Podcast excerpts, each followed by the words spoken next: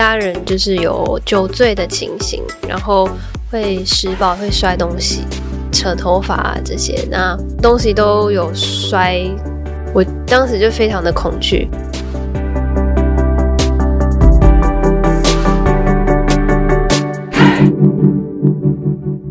我是什么东西？自立好我，成就好我。我是善慈。社会上有一群年满十五岁就必须自食其力、独立生活的少年，因为各种原因失去了家庭的庇护和家人的支持，辗转来到中华育幼机构儿童关怀协会。他们被称为自立少年，也是窝是什么东西这个频道想邀请你看见的一道风景。窝是什么东西？讲的是自立好窝，讲的也是成就好我。今天善慈为你邀请到一位好窝少女 CC 来和我们聊聊她的自立成长路，欢迎 CC。大家好，我是 CC。CC，你几岁的时候接受社会局的安排住进安置机构？在年满十六岁的时间，还未成年的时候，哎，对，还未成年，而且那时候是十六岁，刚好前三个月的时候进安置机构，在安置机构待三个月才到 CCSA 的自立宿舍，那刚好是在年满十六岁的时间来到 CCSA。发生了什么事？所以你接受了社会局的安置啊？是因为家暴。家暴事件，然后我那时候有通有报警处理啦。那你自己报警？我自己报警，因为打家暴专线吗？我是直接报警啊。哦、对，因为那时候情况觉得比较紧急，所以我直接报警。警察就那时候有问我说：“那我希望后续警察可以怎么协助我？”他说：“你可以，你有几个选择，你可以选择安置。”或者是呃，看社会局联系你，然后你一样回家。那还有什么选择？我那时候觉得，如果是社会局来关心我，然后我还回家的话，我不太敢回家，嗯、所以我就选择安置。但那时候对我来说，我也不知道安置是什么样的样子，我也不知道会怎么样。我就觉得，那我反正不要回家就好了。那个时候，你的目标就是，反正可以离开这个会打你的家就好了。对。当时候是发生什么事让你觉得情况非常紧急，一定要打电话报警？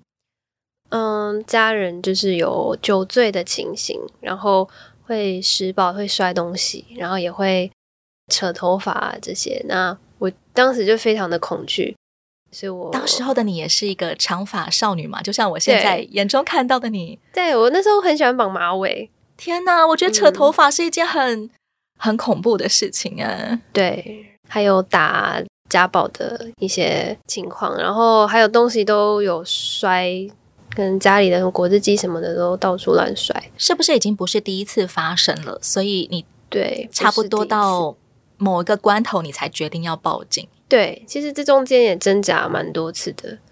每一次的挣扎在挣扎什么呢？嗯，因为我家人他并不是，我可以理解他为什么会。家暴，因为他自己，你指的是爸爸？爸爸对，因为他视力也不好，然后因为我自己是我是单亲，然后我爸一直身体不好之后，收入也有影响，但他还要照顾我，所以他自己本身压力非常大。然后他的身体状况又是眼睛看不清楚，所以对他的生活造成很大的困扰。那我觉得是长久下来的压力，导致他可能借由酒精去。排解他的压力，对，所以那在酒精的作用下，可能情绪就会宣泄，比较控制不住，嗯、所以我可以理解了。老实说，我并不会太去怨恨他或者什么，我觉得是可以理解，所以我就会很挣扎，说要不要。做这个决定，你知道他不是故意要打你的。对，我知道他不是真的有意，但他可能就是情绪，不是恨你，对，也不是，就不是针对我，是他只是可能宣泄压力没有办法调节那么平衡。嗯，对，所以我可以理解他，只是我自己也要保护自己，所以我才会做这个决定。那这次是这个家暴事件真的比较严重，之前可能就是打几下而已，然后这次会扯头发，这些我觉得有一点。受到威胁，生太超过了，对，我会觉得不知道下一次他如果失控的话会怎么样。嗯，对，所以我才选择报警。然后我那时候报警，其实心境是很挣扎的。嗯，对，因为我一方面又会害怕，一方面又会心疼。是，对对对，所以那种很复杂的情绪，但是也会担心爸爸会不会得到什么样的处置、处罚。而且他自己生活眼睛又视力不是很好，所以有时候生活上会需要我帮助，帮他看一些，比如说文件啊，嗯，他字其实看不太到，所以我又会担心他一个人生活会不会有什么不便。嗯。嗯，当时那时候的担忧，但是你做了一个很勇敢的决定，是真的要报警了。对，然后就进了安置机构。嗯，当时候的安置机构算是育幼院还是寄养家庭？是，诶，两个应该都不是，它应该是政府配合的安置机构。那那个里面是、嗯、呃不能自由进出的，我们就是会待在里面，然后会有呃。社服员嘛，反正会有照顾我们的姐姐们，然后也有社工在那边，然后这中间就是会有社工当桥梁，就是跟我还有我爸爸这边做联系、做接洽，可能后续我们关系的修复啊，或是后续要怎么安排，他们社工都会处理。那这中间安置的期间，我有跟我爸见面，就是在社工的安排下，嗯，那社工也会观察出我们的状况是不是有。有修复了，就是状况是比较和缓，比较和缓。一见面就剑拔弩张。对，因为我我进了安置机构才知道，很多里面其实很多比我还小的小朋友，他们家比我还要惨，可能他进来都是鼻青脸肿的。我看到一个好像才幼稚园还国小一二年级那种小朋友，然后他进来的时候是眼睛淤青啊，这边都是伤，看来就是怎么会发生这种事。然后有的小朋友是他父母会很。迫切想要找小孩，那这种社工就可能比较需要保护他，嗯，对，就需要保护他不被他的家人带回去。你在那里看到多少个未成年的少男少女跟小朋友？很多欸，而且我算是年纪比较大一点点的，他们都会叫我妈妈。对，十五岁的你就已经可以堪称他们的妈妈了。对，他们都会叫我妈妈。可能我在那边。呃，跟我年纪相仿的比较少，但都那几个，然后他们年纪比较小，就会叫我们妈妈。嗯，对，我们就会有点互相照顾的感觉。你在家里是独生女，独生女，所以我没有兄弟姐妹，好神奇哦！忽然来到一个有很多喊你不只是姐姐，甚至是妈妈的对 小朋友身边，对，他们都会叫我妈妈。你觉得这种团体生活跟原本住在家里最大的感受上的差别是什么？最大的差别是我原本就只有。跟我爸爸生活为主，那现在突然跟可能同年龄的，或者是比我年纪还要小的一群人，突然变成团体生活，就觉得多很多很有趣的事，觉得生活变得比较丰富。嗯，因为原本就是只有照顾我爸爸，然后我当时学业也没有继续，所以呃，你指的是在原本还住在家里的时候，其实你是没有在上学的。对，我原本是只有国小毕业，那刚好需要照顾我爸爸的关系，所以就学业有有中断。那我爸爸台湾可以允许没有继续升国中吗？没有，那时候是必须读完国中，嗯、那时候高中还不是义务教育，是有九年国教的一个规定。对，那那时候我爸爸是他视力几乎是全盲的状态，出门都有危险。嗯，然后他那时候决定要出国旅游。因为医生说他会在恶化，就可能、哦、他想要趁着还起码能够看到东西的时候去看看这个世界。对，还看到一点点东西。他那时候看的是余光还看得到，嗯，但是直视是完全黑的，他是眼底出血。然后医生说只会越来越糟，不会越来越好。那他就觉得可能。也许会变成全盲，所以想要趁还看得到的时候出去环游世界。那他就带着我一起去，因为没有其他人可以陪他去。带着才小学毕业的你，父女两个人就去环游世界，一个好浪漫的一趟旅程哦。去了很多，都是东南亚国家比较多啦。嗯，因为他喜欢当地的一些文化的地方，他不会去走那种观光行程。他喜欢热带国家。对，那时候他其实就有想让我直接读大学就好了。他觉得。中学不是很必要，他自己觉得啦。那他也不是想要荒废我的学业，只是觉得哦，那你可以直接去读大学，何必一定要读中学？他是这样的想法。那我那时候也不会不懂啊，我就觉得那那爸爸怎么决定，我就怎么做。你喜欢那些东南亚国家住在那边的时候的生活吗？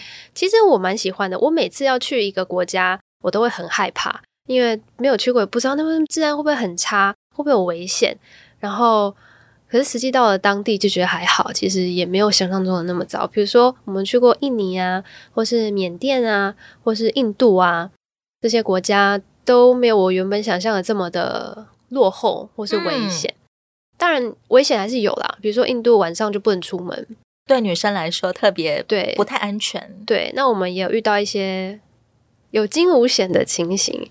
例如什么？例如在印度，我们搭火车到从首都搭到旁边的小镇，然后我们在小镇待，要回来的时候买车票，站员就是卖错车站了。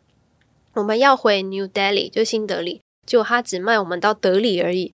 那我们那时候到德里已经天黑了，已经基本上已经天黑。我们糟糕，不可以在外面抛头露面的时间到了。对，那重点是我们在火车上，他也没有要到新德里，他起就是火车开开动往另一个城市走。那我们就在离开德里的月台上，就发现这件事，赶快跳火车。啊，免得就是开到不知道开到哪个小镇，而且又是天黑，火车有慢到可以跳车，对，好像电影哦。对，然后我我爸因为小时候跳过，小时候 那种好像台糖那种小火车跳过，然后他他就可以，他有经验，不然没经验跳下去一定会跌倒。他也很果断，赶快带着女儿跳车。对，而且我们跳下去之后就是月台边了，嗯，几乎已经快到月台，就是说再晚了一步的话，我们可能就是跳到铁轨了。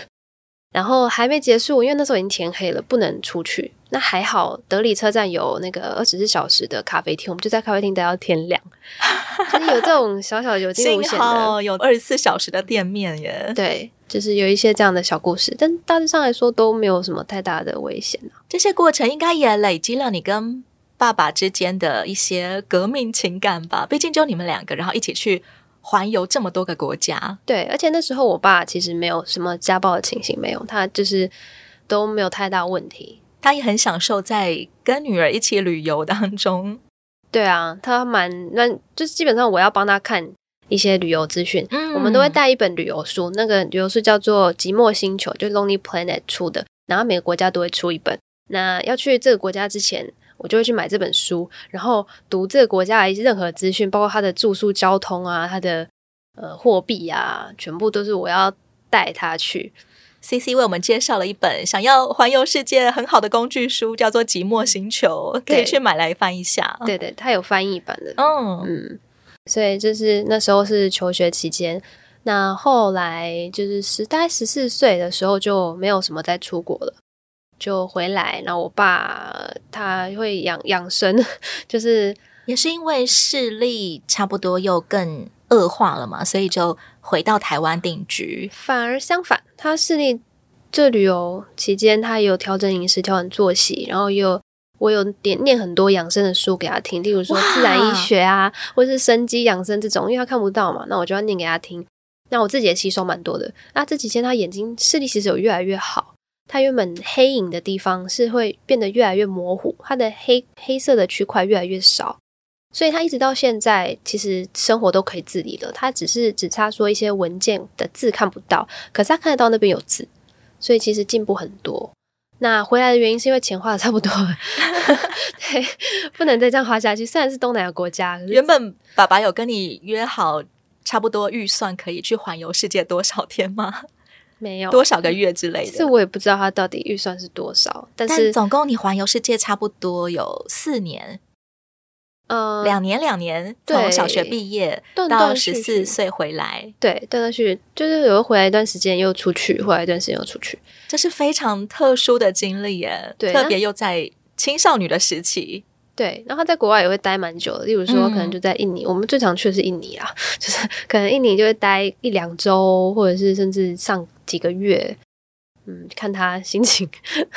但是因为他可能觉得，诶，身体他的眼睛有改善了，所以他就后来后期就决定说回来好好养生，他就有运动啊，大量运动，然后那时候在乡下也有挖地种田，种一些菜，他就是尽量尽可能找方式让他眼睛看能不能恢复。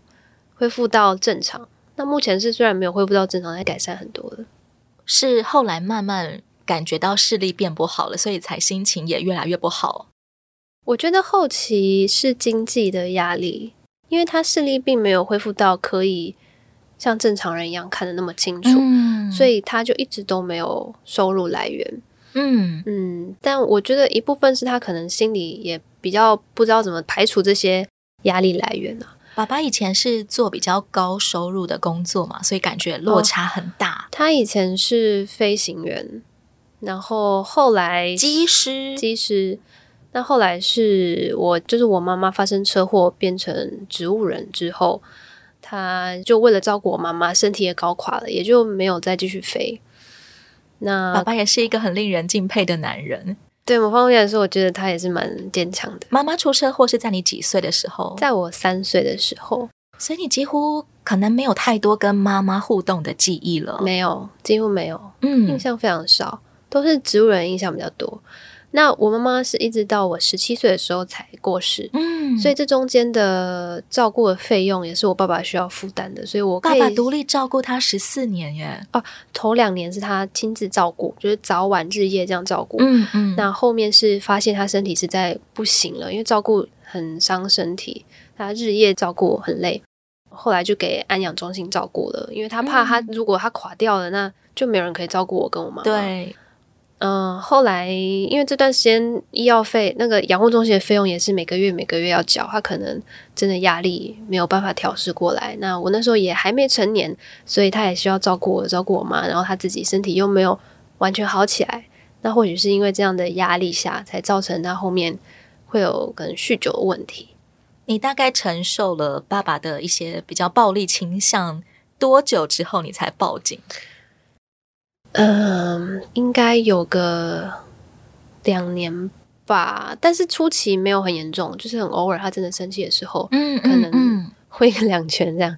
后面开始有酗酒，可能近半年吧，或一年，哦，他才比较会容易喝酒，然后会控制不了情绪。你在过程当中会尝试要劝爸爸，就是哎，你不要喝酒啊，或者是。你会在他你不应该这样打我吗？你会有这些表达吗？我会在他呃状况好的时候，嗯，对，清醒的时候，是看脸色。对，他会知道他不对，可是可能他也不知道该怎么抒发这个压力，所以他偶尔还是会喝酒，歉疚嘛？会，他会，嗯，对，怎么表示啊？他会，他会跟我道歉啦，然后会、哦、会就是说他尽量不要喝，但是可能真的有时候压力来，他还是会。喝一点，嗯，那有时候喝一点还好，因为不要喝醉就好了。是，但可能就那么一两次，他会不小心喝醉，然后就 就会宣泄情绪。但也不是每次喝醉都会施暴，他就是喝醉就是会一直一直一直讲话，一直可能讲他过去抱怨等等的。嗯嗯，嗯，那可能人生很苦啊，对的。为什么我这么拍面啊？对，就吐真情这样啊。对，然后后面才有几次是可能情绪真的。控制不住才会施暴，常常在承接爸爸的这种抱怨情绪，你会不会觉得自己的人生也很苦命啊？我其实不会诶，我有时候回头想，怎么那时候不会觉得很苦命？你是一个还蛮乐观的，嗯，那时候真的就也没有想太多，我也。我一直都不会觉得，比如说我没有妈妈很可怜，或者我没有兄弟姐妹很孤单，我其实都还不会想那么多。嗯、我可能我爸的教育有关系，我从小都蛮独立的，我就觉得是我自己来都可以啊。他的情绪不会导致你也承接他的情绪，嗯，不太应该，应该是不会啦。至少我不太会觉得我很悲惨，这样、嗯、不会。后来你在安置机构住了三个月之后又离开了，为什么会又要转到其他地方？那时候应该是社工评估我的状态，其实如果出去住也不会有可能跟我爸也不会有什么太大的冲突。嗯，然后再加上我刚好三个月后就满十六岁，那十六岁就是法定可以工作的年龄，所以他们也评估说我可以自立，往自立生活这方面去去走。可能我的状态也是适合十六岁就出去工作，这也是你想要的嘛？你希望自己十六岁就开始像大人一样过起工作，然后养活自己的生活？会。因为我从以前是我爸，呃，我要照顾我爸嘛，所以我也没有太多自己的时间或者自己的自主的生活，所以我也向往我能够自己有自己的生活，自己照顾自己。那在安置期间待三个月，其实所有的安置小孩都一样，都希望能够出去，因为我们一整天都待在安置机构里面，是不能自由进出的，嗯，所以我们也会希望可以赶快自由出去，想去哪就去哪。一般来说，在安置机构的小孩都会希望自己。马上一满十六岁，我就可以出去工作了。对，有的会，但有一些是会会担忧会不会出去找不到工作，没地方住之类的，薪水够不够养活自己呀？对，我当时也有这样的担忧啦，但是因为有知道是 CCSA 有自立宿舍可以让我先居住，所以我就并没有太大的担忧。我觉得至少有地方住。CCSA 中华育幼机构儿童关怀协会，我们呃在全台湾有七个工作站，要教导所有住进来的孩子能够培养自立的能力。对，你在自立宿舍里面住多久？应该是半年，我不确定确切的时间，但好像大概是半年的时间。半年你就能够掌握了一些自立的能力吗？对你来说会不会太赶鸭子上架？嗯，我觉得应该一部分是运气。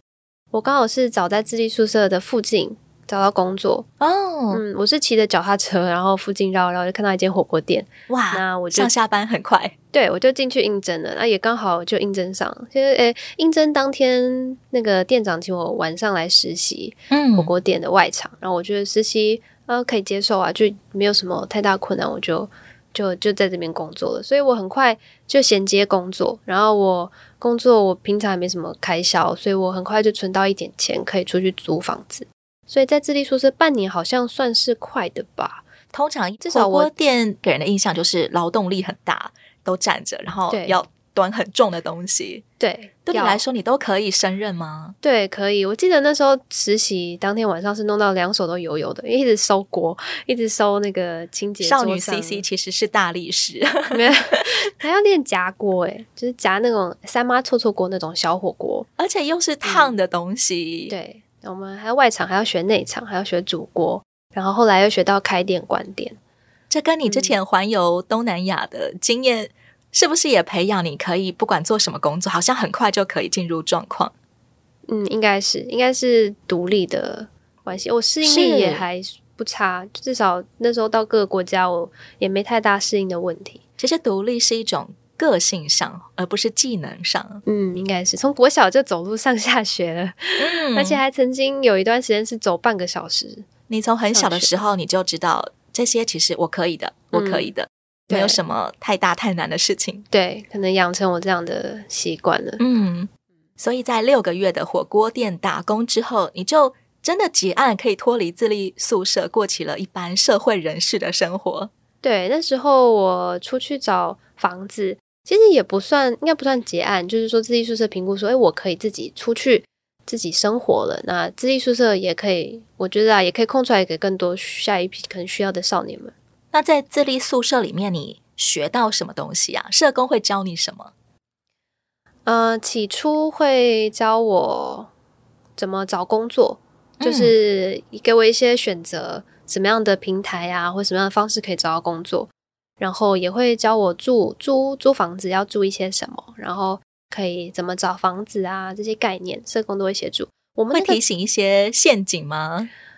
呃，应该会。我其实没有什么印象，但是因为我们自己宿舍一楼是社工的办公室，嗯，所以我们每天进出，如果不是太早或太晚，基本上都会见到社工，所以他们也会很常关心我们最近工作状态啊，生活怎么样啊，我们有什么问题，其实都可以跟他们很自然的聊，就像家人间的关心一样。对对对，所以我觉得如果生活上有什么问题，自立宿舍都可以提供很大的帮助。那社工也。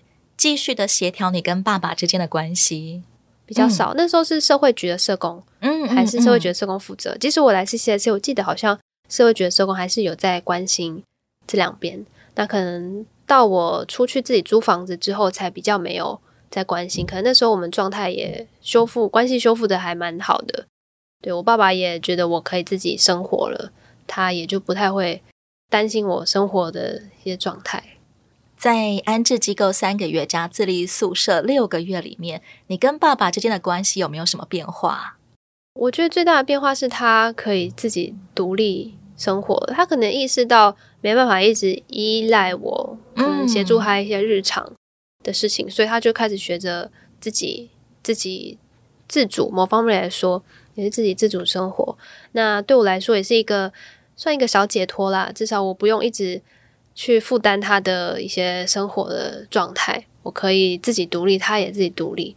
虽然这三个月他也必须自己独立，所以我觉得也是一个转捩点。他也跨过了那个好像视力不好，常常需要你帮他读东西啊、嗯、填文件啊这样的部分。对，他也算是过起了自立独立的生活。对，就一直到现在，所以就觉得这是很好的，至少他现在生活是没有太大的困扰。除了可能可能要签东西或什么，可能就需要服务员帮忙，但都还是有方法可以解决。这种好的结果，其实关键就在于当初你十五岁的时候，你打了那一通报警电话。嗯，对。对很多人来说，最难割舍的就是那个情感上，我这样子做是不是好像我就不爱爸爸了？对对对，或是会伤害到是我是不是就伤害了父女关系？我爸爸也难过啊，但是他也知道是也不是单方面的问题。嗯，对啊，都可以互相理解。所以当你也可以感受到爸爸并不会怨恨你报警这件事情，嗯嗯，所以慢慢其实你们两个也都是很能够理解对方的处境的。对，算是我觉得算是很好的一点了。也算从那个时候之后，就再也没有发生过暴力的事情了。了对，再也没有了。那他也不太会管我了，嗯、也不是说管，就是他也比较能够让我自己生活。嗯嗯嗯。那你在准备要离开自立宿舍之前，嗯，对于真的接下来就是没有社工了，不可能再回去家里面跟爸爸一起住。对，你对于未来的生活的想象是什么样的？当时没有太多想象，诶，当时就是想要赶快好好工作存钱，然后十八岁的时候可以去念大学。上一个学历是你十二岁的时候小学毕业，对，然后就再也没有读书了，应该算是自学吧？对，自学不是上学校的东西，算是社会大学的概念。嗯嗯，嗯，自学可能学了一些环游世界、看看世界嘛，然后又学了。营养学方面的、啊，嗯嗯嗯，自己的自学。但是你在这个过程当中，你一直都有一个梦想，是你要再去读大学，不管它是哪一种大学。对，大学就是我那时候有在思考，有几个方法可以补学历。一个就是要重读国中、高中，那就是要花六年的时间才能再衔接大学。嗯，那第二个方式是做检定考，就是要花一些时间恶补一些课业，然后去考高中检定考，这是第二个。那这些都很花时间。那第三个是，呃，我知道有国立空中大学这所大学，它可以以不去学历的方式入学，它有一个管道啦。嗯，原本是需要高中毕业才能进去读，那它有一个方式是给你没有学历的人，你可以先进去读，但是你的身份还不是大学生，只要你有能力念满读满四十学分，也就是大概一年的时间，你就可以一年内可以拿到空中大学的学历。对，就可以学士学位。呃，不是，他是一年之后就可以转成正式的大学生，就表示说你有能力就读，哦、你有能力修满四十学分，就表示你有念大学的能力，那你就可以继续读到一百二十八学分毕业。嗯、那我那时候就是采这个方式，因为我觉得回去读六年真的太花时间了。然后我如果又要考检定考，可是国中、高中那些我都没有衔接，对我来说也是不一定第一年考得上，也许要考好几年。所以我才决定直接去报名空大，然后念念看，就看能不能能不能胜任这个学业部分。后来是可以的，我就是慢慢这样念下去，念到毕业。那中间空大还有一个好处是，它可以配合我的轮班，我的工作如果轮早班晚班，它时间都可以配合，因为它基本上就是自学，然后偶尔才去学校，可能交个作业或是跟老师讨论。那基本上都是以自己自学为主。那自学对我来说并不困难，因为我本来就蛮独立的，呃，所以一直都在自学。要前往某个国家的时候，你也需要查所有的各式各样的航班啊、交通啊资料。对，所以我如果白天上班，我就晚上念书；嗯，那或相反，我白天念书，我就晚上工作。那还有，我中间工作也有到别的城市，我有到高雄一年，就是公司有调度，我有到高雄一年。那这也完全不影响我的学业。因为空大有全台湾有好几个指导中心，嗯，所以不一定要在校本部台北，所以这也是可以配合工作一点。那最最后还有一个很大的优势是它是国立的，所以它的学费非常便宜，不至于需要一个学期负担四五万块，可能就是一万多块这样。我也不需要学贷，所以对我来说负担也比较轻。完全符合一个需要半工半读，而且上一份学历其实是小学毕业证书，对的这样的一个处境的需求。对，而且当时空大有的学校也可以承认他的四十学分的这个检定，就是你可以拿到四十学分之后去报考其他大学。如果如果你有特别的目标的话，那我当时并没有特别想要走哪个领域，所以我的目标只是至少是大学毕业的学历就好了。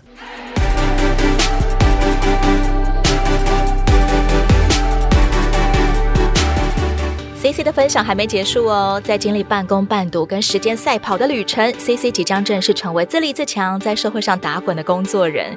欢迎你锁定下一集《窝是什么东西》，听听 CC 的职场大考验。